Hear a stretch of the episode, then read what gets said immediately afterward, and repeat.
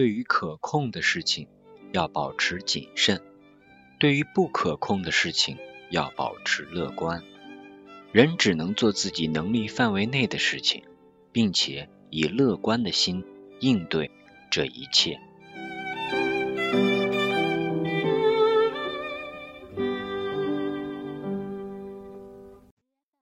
嘿，你好，我是刚刚在外面散步一小时，浑身出汗的贝子兰。今天是大兵大白话第五十二期了。其实这个大纲我前两天都写好了，但是自己呀偷了个懒，给自己放了个假，就没有录。此刻外面的天气稍微有一点点闷热，我呢通过录播课这种专注的心态啊，完全可以把炎热啊什么这些。排除在外，因为我在专注做事情的时候是比较的平静的，也不会去能感受到外面温度啊，包括有杂音啊什么的，就不会，就比较的沉浸式播客的录制现场了。好嘞，这前面的引子稍微有些长啊，絮絮叨叨的，跟个老头似的。今天刚开篇呢，想分享一下生活篇章，生活中有很多小的细节。我跟大家来分享一下，哎，首先要说一下这个过去的一周啊，我抢救了我打卷的龟背竹。龟背竹这个东西是我搬到新家之后自费买的一盘，算是绿植了。这个绿植，网上说它挺好养的，我也觉得挺好养啊。可是，可是，当有一天我突然发现，在阳台的它蔫不拉几。叶子呢，本来应该是舒展开来的，但当我发现的时候，它已经开始打卷了，而且好像有一点发黄的迹象。此刻我赶紧上网查了一下，哦，发现这个打卷的原因可能有如下几点：哎呀，要么是阳光太暴晒了，要么是水浇的多了。哎，我一想，这两个我是不是都中了呀？好嘛，这赶紧的就。在网上买了新的花盆啊，再多买了点营养土，想着给它来一个移植，移栽抢救，换个房间，可能它能成长的好一些。当到了之后啊，我就把它们抓紧的换了个窝，就发现盆底下确实是积了不少的这个水，有积水当然是不好成活了呀。另外，放在阳台边上的阳光有点强，换到阴凉处，然后呢。本来是三株在一个大盆里面，现在分成三小株，呃，独立的在一个花盆里，各自有各自的家，这样生长起来可能也方便一些。呃，距离现在已经过去了快一周的时间了，我看他们在那儿长得还行吧，呃，有一小株稍微有一些大了。哎，这个种植物，我觉得跟养孩子一样，确实是得用点心思，得看他喜好什么，得看他需要什么。要看见有问题的，及时给他调整，好好的照顾才行。包括像养鱼什么的也是，哎，真正把这个事儿当做一个一个任务，哎，或者说一种培养心境的方式，哎，我觉得挺好的。所以现在我有点佩服那些养植物养得好的人了。想着养植物养得好的人，应该就是生活很细心，而且特别的热爱生活的人吧。能够去观察植物的这些变化，好好的养它们，那肯定对于人也差不了哪去，是吧？哎，或许你可以通过这个人家里的植物长的情况来判断这个人到底是怎么样。OK，然后看看下一件小事是我第一次投诉了快递。我呢，其实平时不喜欢投诉别人，我一直的处事方式或者理念吧，就是。人不犯我，我不犯人；人犯了我，我也不犯人了。就有的时候就觉得都不容易，就宽容大度点吧。但这一次针对这个快递，我还是选择了投诉。讲一下这个经过吧。是这个快递啊，它本来应该直接送到我所在小区的，结果他给我送到了，我得步行十来分钟到达了一个小区那边的菜鸟驿站。那我一看，我这地址写的没错呀。而且之前他们家快递有给我送到过我们小区的这个记录啊，那就意味着它是可以送的呀。哎，这个问题我觉得我这个时候就不能忍气吞声了。而且我本来可以享受的便捷服务，凭什么呀？我要牺牲自己啊？我是消费者呀！哎，这一下子瞬间就支棱起来了。所以我毅然决然选择进行投诉。然后第二天上午呢，客服打电话给我，说这个关于情况的一些核实。我说啊，对，是的。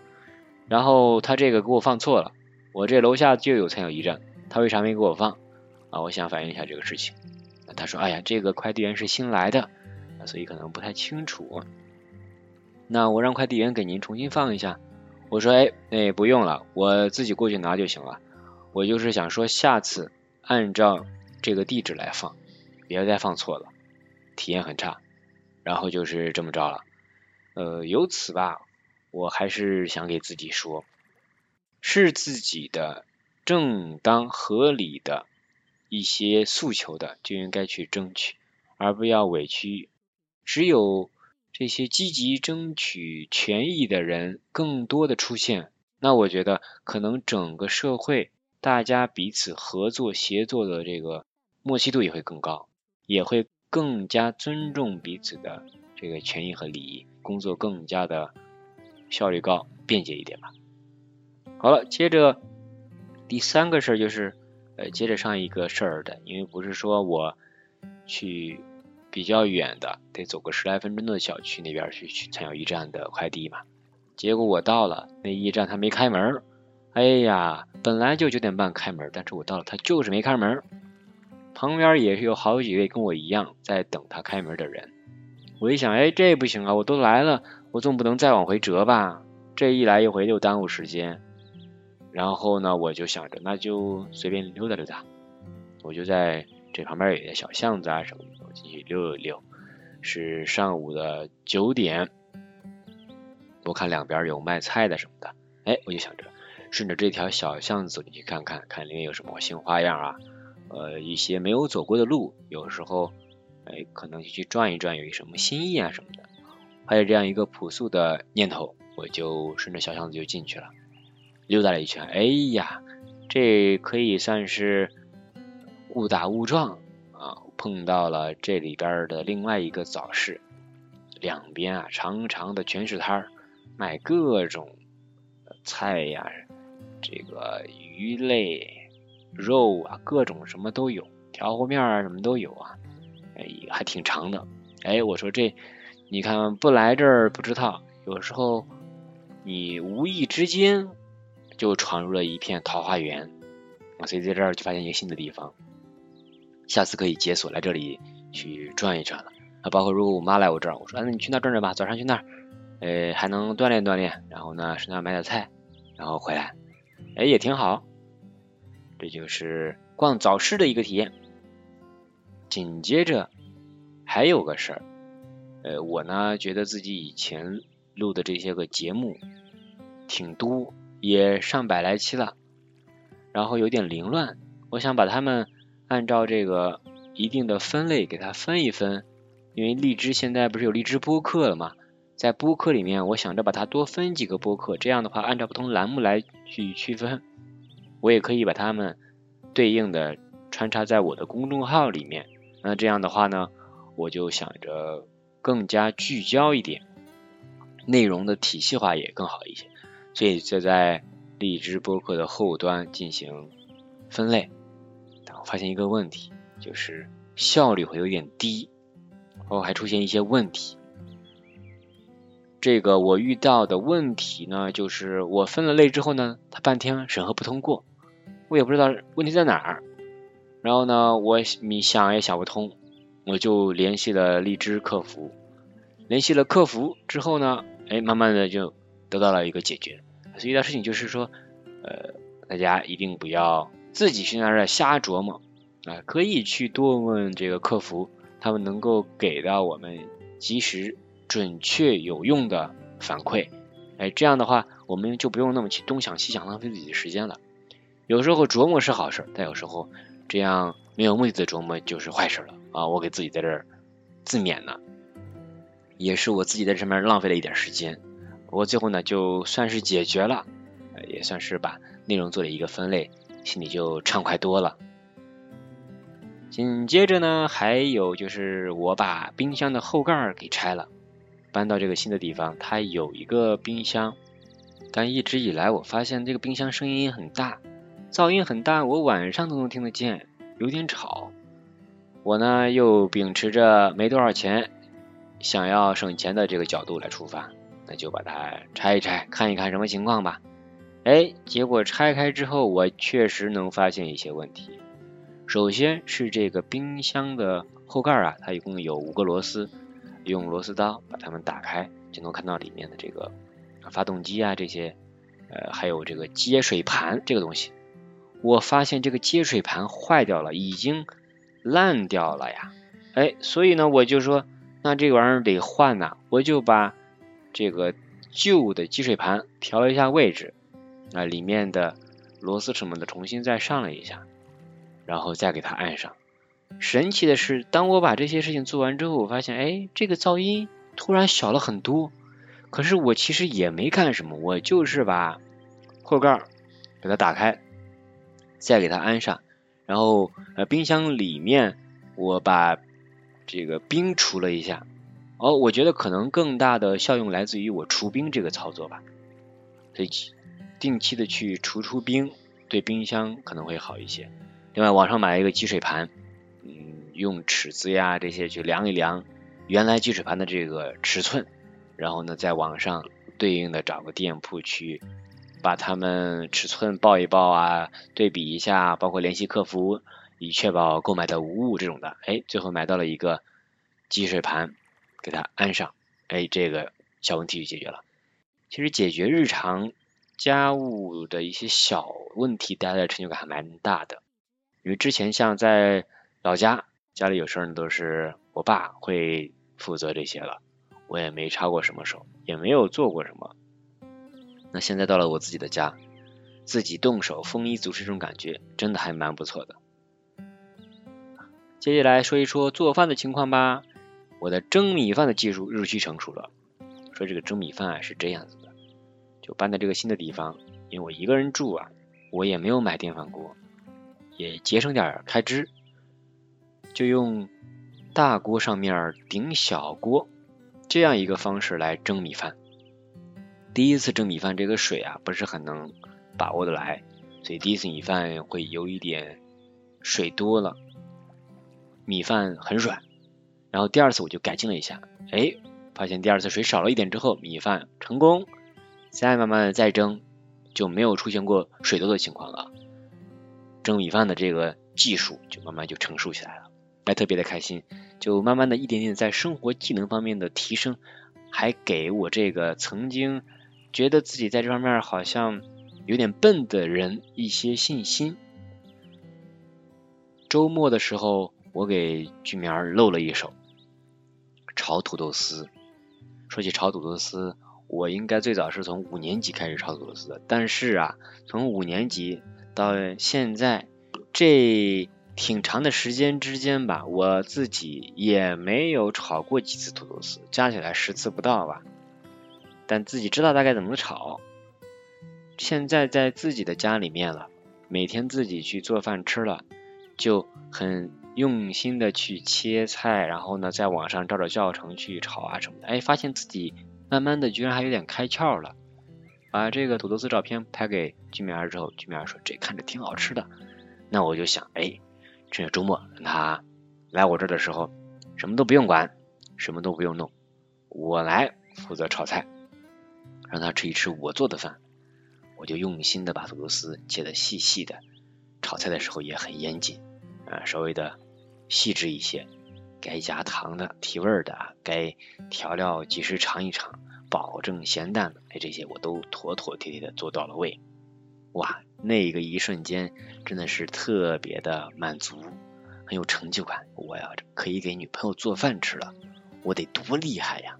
啊，居民儿也很识相，哈哈，很聪明的，要多夸夸我，我很开心，也侧面的激励我去继续在这个炒菜的技艺上多多的精进。另外，在过去的一周之内呢，我也录制了一个我本来就有很多感触的一件事情，就是被电信二次诈骗的这个经历。我呢是在公众号写文章没敢写，然后自己有很多感悟，只是之前录了一期播客，在大兵大白话的前面两期吧，可以感兴趣往前翻一翻啊，被电信诈骗的这么一个经历。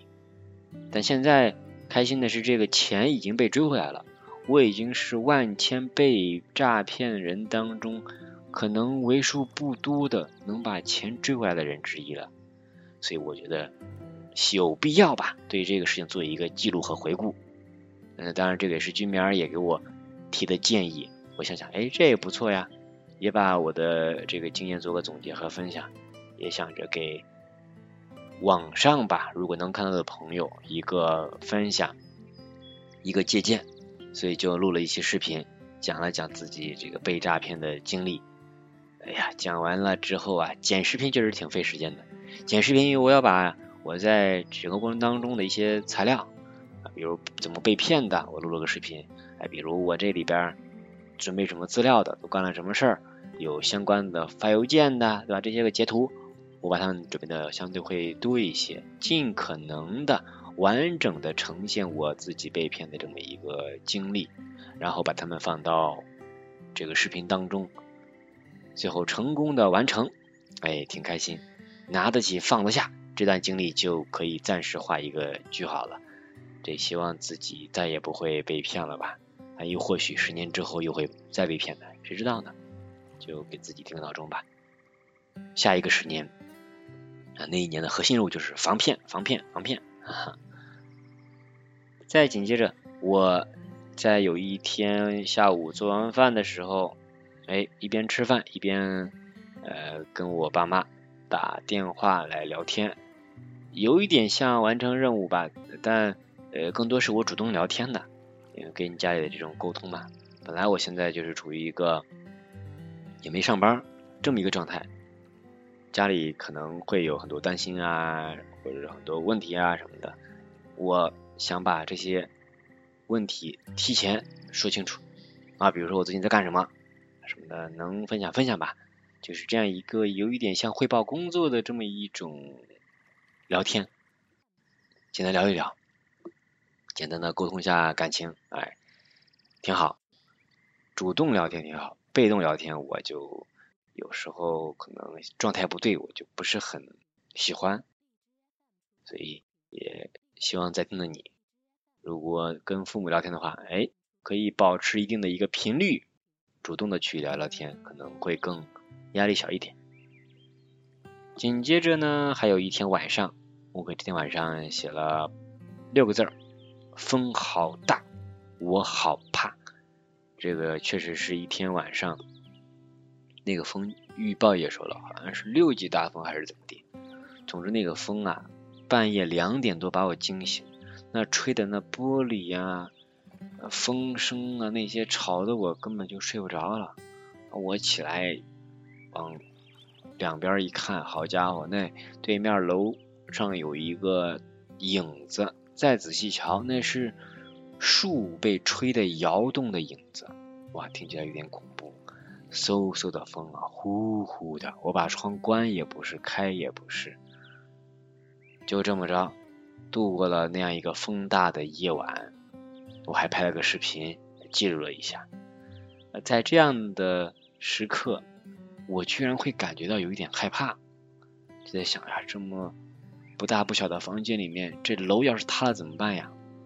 这风这么大，窗户被吹破怎么办呢？啊，那一刻居然会想这么多，想想还挺好玩的。OK，以上就是我想分享的关于生活片的一些小的记录吧。接着，我想跟大家聊一聊阅读篇。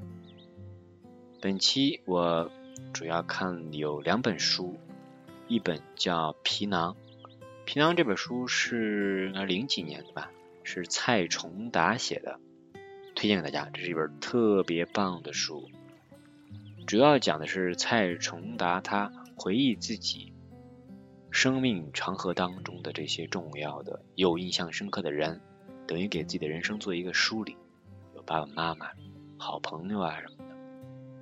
写的特别的真实，情感捕捉的特别细腻。我印象深刻，里面有一篇叫做《天才文展》，文展是他的一个当地的老朋友，后来大家有各种不同的人生走向，让人也觉得很唏嘘啊。里面提到关于老朋友见面，说。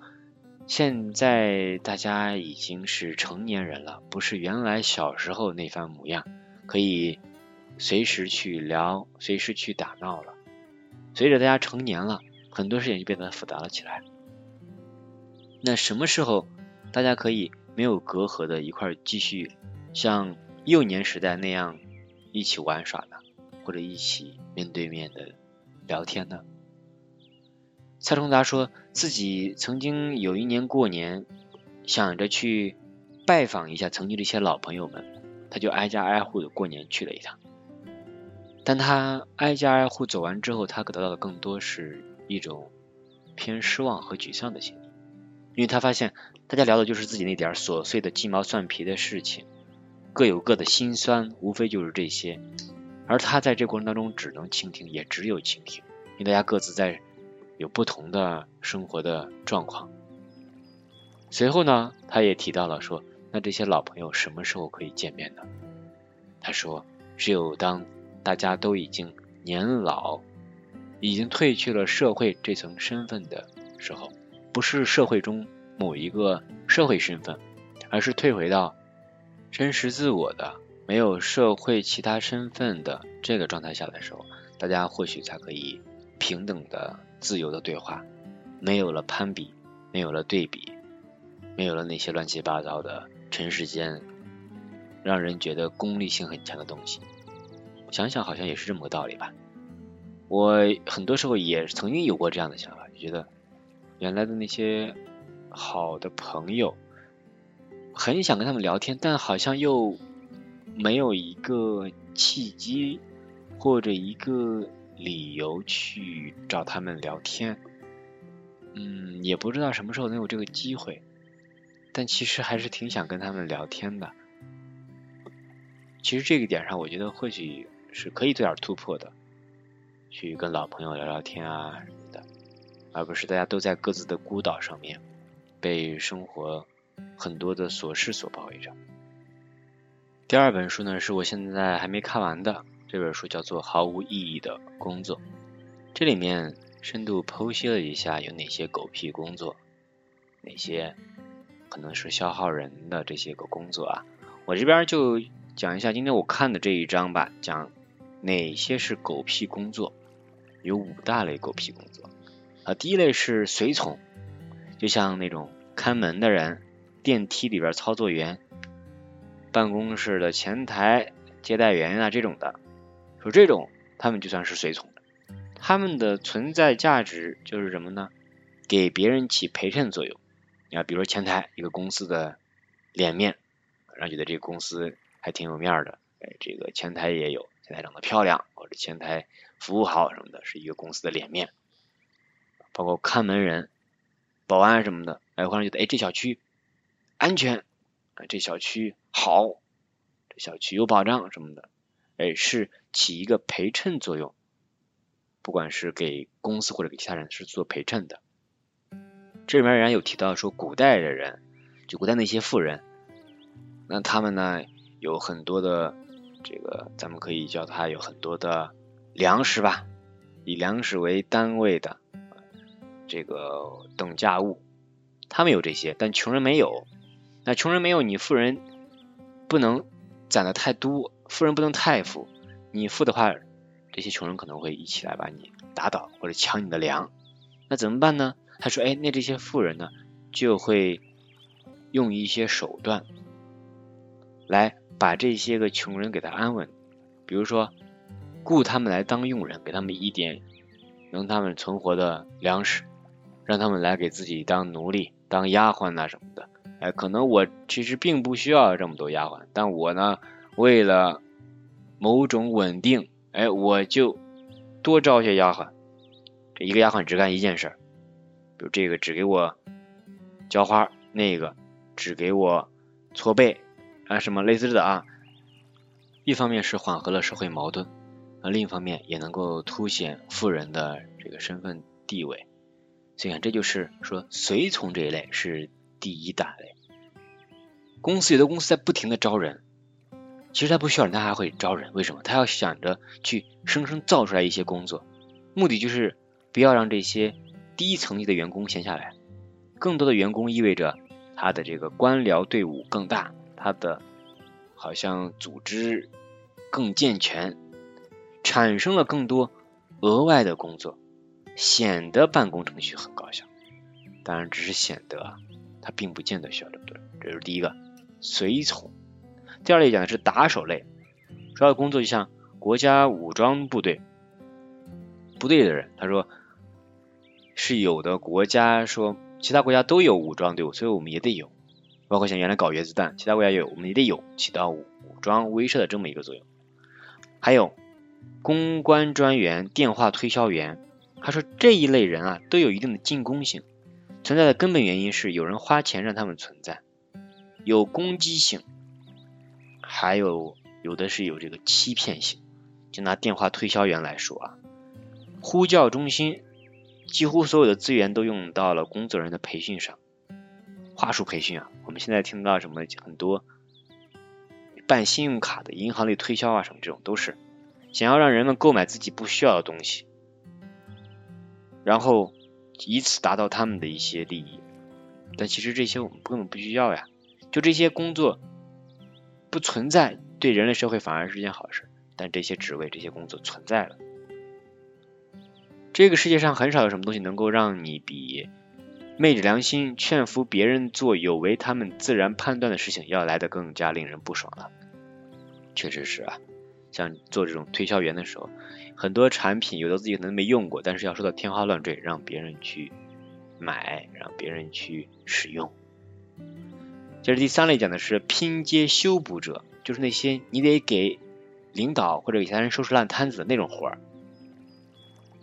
还有包括像整理什么表格，信息很乱，给咱整理一下这种的。包括有的我看在一些路口旁吧，是什么安全员，其实。有的时候我觉得那种意义真的不大，它就是防止出现什么烂摊子，就是你去修修补补的，没有什么实际的技术含量。接着第四类说的是打勾者，里面举的一个例子是老年中心的一个工作人员，他的工作就是去收集这些用户的建议，啊，这是上级安排的一个表格，按照这个来填好，收集好他们的意见，然后呢按照项目完成。这个并不是说收集用户意见，收集了上来之后呢，根本就不会理会，只是把这些数据拿到手，仅此而已。收集个这，整理个那，只是一种表面上的功夫，或者说是一种虚假的景象，制造一种毫无意义，但好像又有某种掌控幻觉的数据，这样一种工作。接着最后一类是分派者，分派者呢，就是。派活给人的人，派活这里边说分两种分派者，分派者一就是你可能是一个中层管理者，你要给你的下属派活但你这个下属啊，其实你不给他派活他自己能把自己本职工作做好，那你这个中层管理者的存在就压根没有必要，是一种没必要存在的上级，这是分派者的一种。还有另外一种呢，是第二类分派者，就是。这一类分派者要自己制造一些狗屁的工作让下级完成，而且同时还要监督下级完成这些毫无意义的工作，这就是分派者二，简直是荒谬至极。这就是简单做了五个分类啊，当然这本书里面还有很多别的案例，感兴趣的朋友可以去读一读，可以对照去评估一下周围很多的职业。我自己对照完之后就发现，哦，原来我上一份工作里面为什么我会觉得很难受、很不开心？原来是因为我在做一些狗屁工作。OK，接下来进入到今天的观影篇章。这个周呢看了两个片子，一个叫做《苦月亮》，《苦月亮》是由罗曼·波兰斯基导演执导的这么一部。叫爱情片嘛，是九二年九月二十三日在法国上映。啊，这个是在网上我看到有一个人推荐的，就说是作为两性关系可以去学习的这么一部影片。哎呀，说实话，我看完了整个过程不是特别的舒服的，因为里面有的桥段呐什么的，稍微会偏虐恋的情节也有啊。呃，里面的女主爱男主爱的奋不顾身，而男主又显得放浪不羁。啊，不想把自己交给这唯一的一个女人，最后两个人就互相折磨，到最后以悲剧收场的这么一个故事。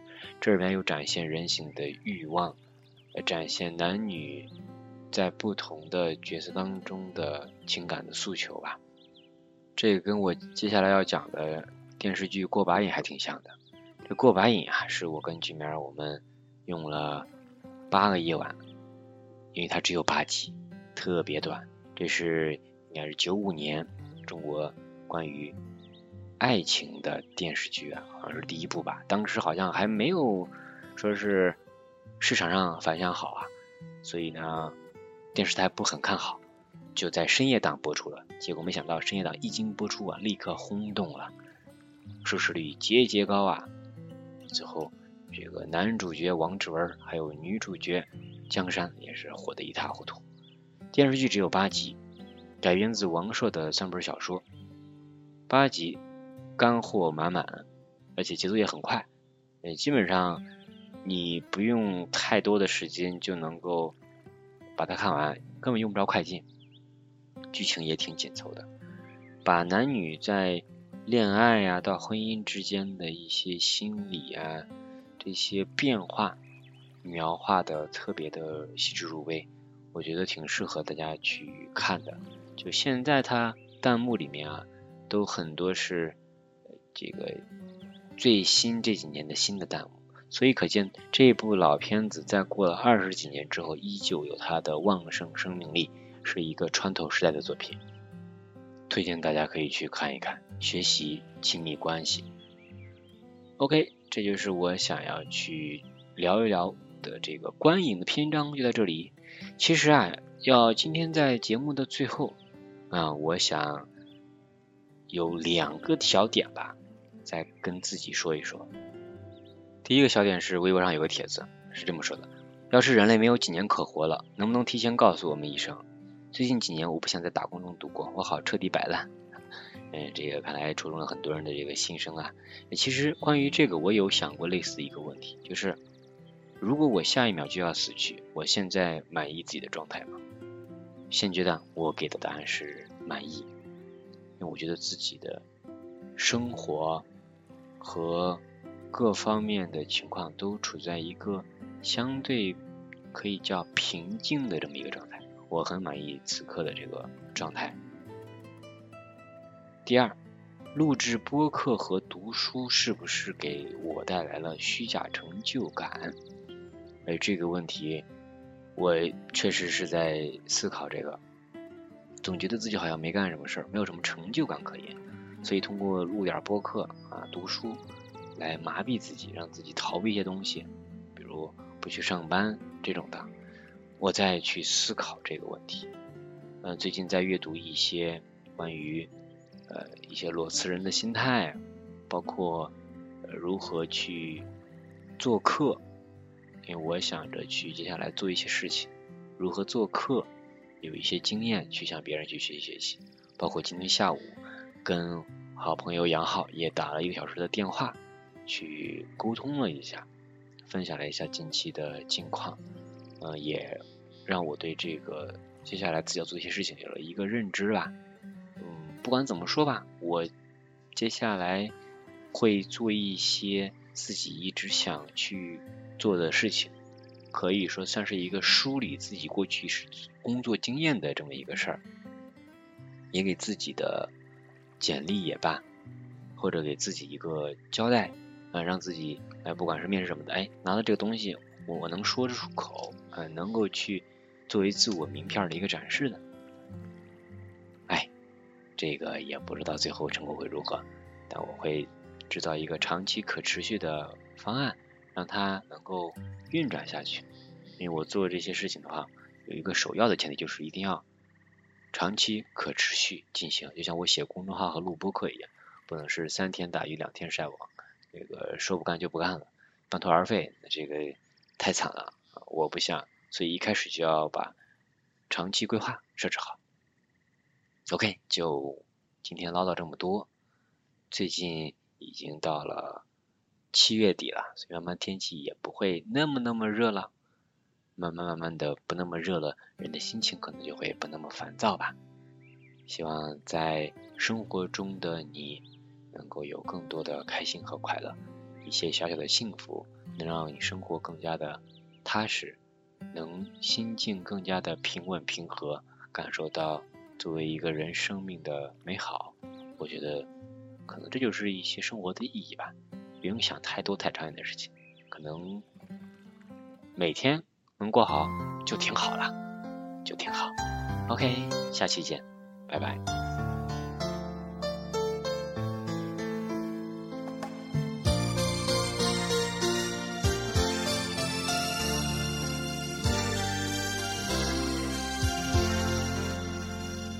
悄悄地蒙上我的眼睛，让我猜猜你是谁。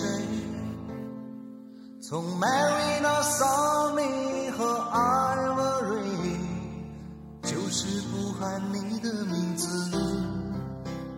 我悄悄